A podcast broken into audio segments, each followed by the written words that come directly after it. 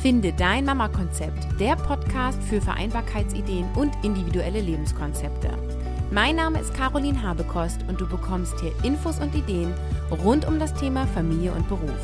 Nimm dir deine Zeit und lass dich inspirieren. Hallo liebe Mamis. Heute in der Podcast-Episode mache ich so ein bisschen was anderes als sonst. Und zwar ähm, bin ich dabei bei der Blogparadie von Dani, der Mama-Heldin. Und weil ich ja kein Blog habe, sondern einen Podcast, mache ich natürlich zu meinem Artikel, der heute veröffentlicht wurde, eine Podcast-Episode. Und weil ich nun dachte, es ist irgendwie so ein bisschen langweilig, wenn ich euch den Blogartikel einfach vorlese oder vortrage, dachte ich, ich vertiefe einfach das Thema des Blogartikels und gehe mit euch auf so ein paar Dinge ein. Heute ist es also auch so ein bisschen mehr Freestyle. ich arbeite ja sonst schon auch sehr vorbereitet mit ähm, Skripten und Ablaufplänen. Heute äh, mache ich es mal ein bisschen freier und da freue ich mich total auf dein Feedback, ähm, wie dir das gefallen hat. Ähm, ich bin ja noch eine recht junge Podcasterin und probiere einfach so immer wieder Dinge aus und gucke, ja, wie das so bei euch ankommt. Das Thema des Blogartikels heißt, warum es als Mama noch wichtiger ist, die eigene berufliche Erfüllung zu leben. Und ich gehe so ein bisschen darauf ein, dass wir ja als Familien oder als junge Familien insbesondere so in der Rush-Hour unseres Lebens gerade sind. Das heißt, ähm, meistens stehen berufliche Karriereschritte an, oft kaufen Familien Eigentum oder denken darüber nach und wollen sich örtlich festlegen. Äh, dann kommt ein, zwei Kinder. Der, der Trend zum dritten Kind soll es ja auch geben, also immer mehr Kinder ähm, kommen und wir wollen alles miteinander in Verbindung bringen. Wir wollen Vereinbarkeit von Familie und Beruf leben und es sieht ja auch im ersten Moment einfach danach aus, als müsse man sich gut organisieren und dann bekommt man das alles schon so ganz gut hin. Der Klassiker ist ja, dass die Mama zwölf äh, Monate Elternzeit nimmt, der Vater die zwei Vätermonate sozusagen. Und dann steigt die Mama wieder in Teilzeit ein. Ich weiß, dass es inzwischen viele andere Modelle gibt und dennoch ist das das, was am meisten noch geliebt wird. Was ist denn das Problem daran, wenn die Mama nach einem Jahr in Teilzeit wieder zurückgeht? Beziehungsweise was können Probleme sein? Also oft ist es ja so, dass ähm, ein geeigneter Betreuungsplatz ein Thema ist. Also entweder überhaupt ein Krippenplatz zu bekommen, je nachdem, wo ihr wohnt und wie voll dort die Einrichtungen sind. Oder eben auch die Frage, ist die Krippe so, wie ich mir das vorstelle, passt die zu unserer Familie, zu mir als Mama und passt es für mein Kind? Passt es vom Arbeitsweg her? Ähm, wie sind die Kosten und so weiter?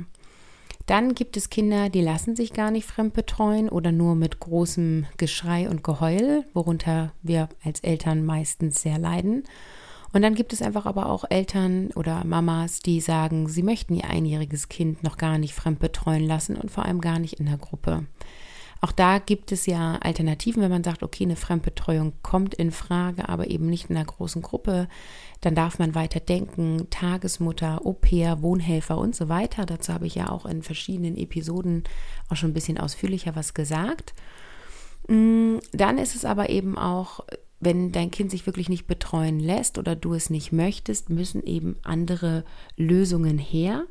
Und das kann eben die Lösung sein, zu sagen, mein Wiedereinstieg ist später oder eine berufliche Umorientierung, ähm, so dass ihr zum Beispiel in die Selbstständigkeit geht oder ihr einen Job findet, der zeitlich so machbar ist, dass zum Beispiel der Partner oder der Vater ähm, des Kindes dann die Betreuung übernehmen kann. Das ist sehr individuell aber es gibt aus meiner Sicht einen wesentlichen Faktor, wie sich Familie und Beruf am allerbesten vereinbaren lässt. Und das ist, wenn du als Mama eine Tätigkeit ausübst, die dir wirklich Spaß macht, die Sinn erfüllt aus deiner Sicht und dein Potenzial und deine Fähigkeiten ja erweckt in dir sich ausleben lässt. Denn es ist einfach ein, ein Jonglieren von allen Lebensbereichen und wenn du dann in einem Beruf bist, den du nur mittelmäßig interessant findest oder in dem du keinen Sinn siehst, macht es es viel, viel schwieriger, deine Kinder abzugeben, einen Betreuungsplatz anzunehmen und alles im Alltag so unterzubekommen, dass sich es vereinbaren lässt. Wenn du aber mit voller Begeisterung und Leidenschaft in deinem Beruf bist und darin eine totale Erfüllung siehst, wirst du da so viel Kraft tanken und so viel Freude erfahren, dass das andere nicht mehr so ein großes Thema einnimmt. Das heißt, schau, was entspricht denn dir und deinen Fähigkeiten und deinem Potenzial? Welchen Sinn möchtest du im beruflichen Sinne erfüllen, dir selber oder eben anderen? Und was macht dir wirklich Spaß? Und natürlich auch die Frage, wie lässt sich damit Geld verdienen? Also ich bin jetzt keine, die sagt, mach einfach nur das, was dir Spaß macht. Das wird schon alles kommen. ich finde, da darf Vertrauen da sein, ähm, dass wenn du das tust, was du liebst, dann auch Geld fließen wird, ja. Und gleichzeitig darf es aber eine Überprüfung geben, ähm, wie realistisch ist es und welche Schritte sind möglich, um das zu erreichen, was du erreichen möchtest. Und damit steht eine Vision ganz am Anfang, also eine Vision dessen, was du dir für dein Leben wünschst. Und da bin ich ja auch schon in verschiedenen Podcast-Episoden drauf eingegangen, dass ich ein großer Fan davon bin, wenn du weißt, was dein Sinn für dich in deinem Leben ist und wie du deine ja, Vision daraus entwickelst und wie du dann auf diese Vision hinschreitest. Die Vision darf sich immer wieder neu justieren und finden, das auf jeden Fall. Ähm, du darfst auch neue Ziele setzen, Meilensteine setzen, aber diese Ausrichtung und den Fokus auf das, was du wirklich willst und was dir wirklich entspricht, schafft einfach ganz viel Zufriedenheit in deinem Leben. Und das ist eben auch ein großer Faktor. Vereinbarkeit funktioniert aus meiner Sicht dann gut, wenn du zufrieden bist mit den einzelnen Lebensbereichen.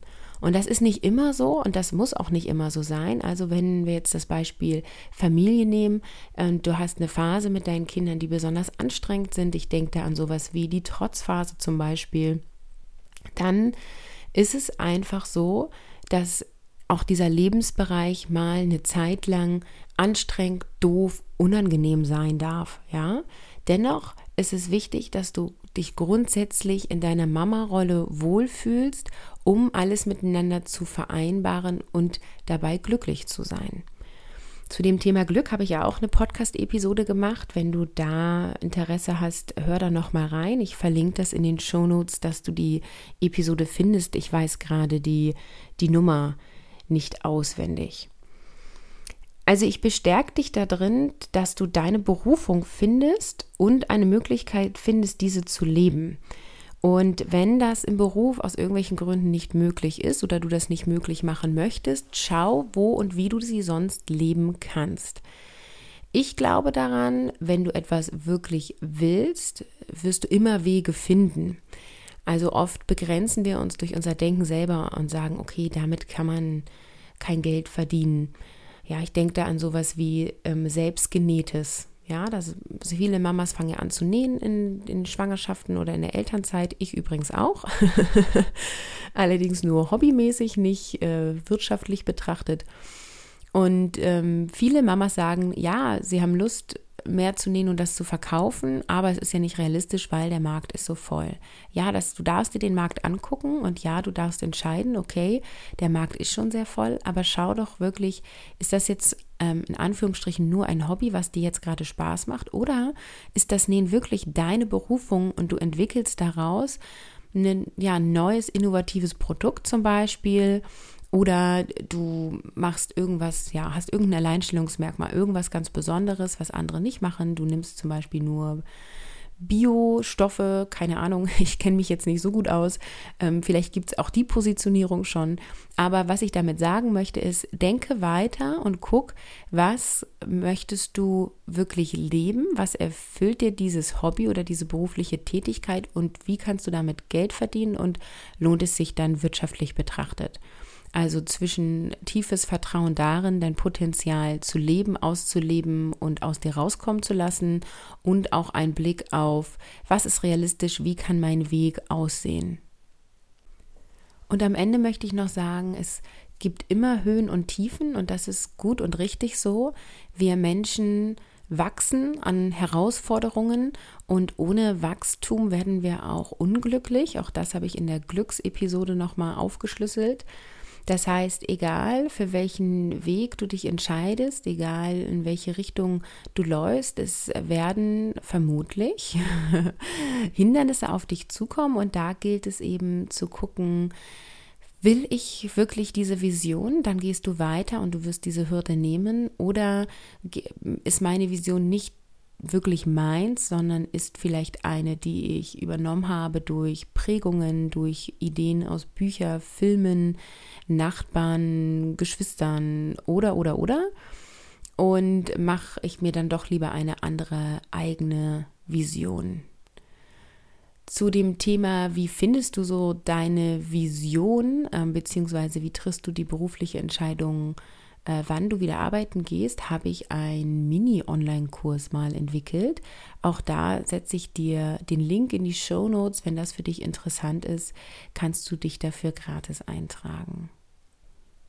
Also warum ist es als Mama noch wichtiger, die eigene berufliche Erfüllung zu leben?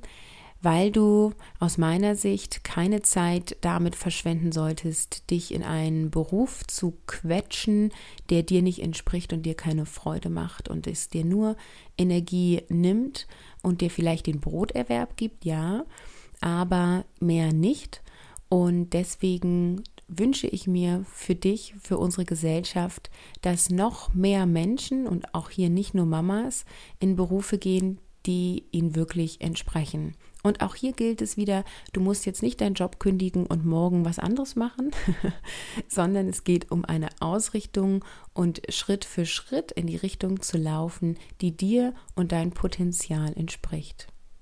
Und das nehme ich für heute als Schlusssatz. Ich freue mich, dass du zugehört hast und wünsche dir einen wunderschönen Tag.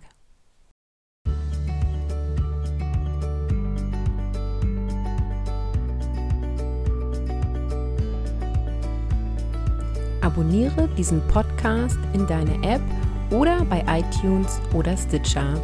Ich freue mich auf dich.